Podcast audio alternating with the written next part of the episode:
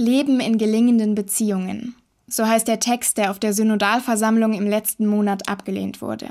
Obwohl eine Mehrheit dafür gestimmt hat, konnte eine kleine Gruppe Bischöfe ihn verhindern. Viele Menschen haben sehr lange an diesem Text gearbeitet. Ihr Ziel war es, damit die katholische Sexualmoral zu reformieren, damit sie den Menschen heute gerecht wird, egal welchem Geschlecht sich jemand zugehörig fühlt oder wen er liebt. Ich kenne viele Menschen, die katholisch sind und gleichzeitig queer, Transpersonen und Menschen in gleichgeschlechtlichen Partnerschaften. Dass der Text nicht angenommen wurde, war für sie ein Schlag ins Gesicht. Schon wieder. Dabei war die Chance, dass sich zumindest in Deutschland etwas ändert, größer als je zuvor. Als ich von der Abstimmung erfahren habe, war ich erstmal wie gelähmt.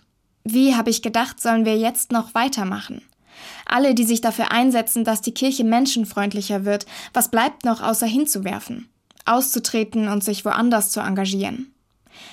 Ich kann jeden verstehen, der sich genau dafür entscheidet, weil es ihm endgültig reicht. Für mich selbst habe ich aber entschieden, mein Glaube und die Kirche vor Ort, die Gemeinde, in der ich lebe und arbeite, sind mir wichtig. Das will ich mir nicht wegnehmen lassen.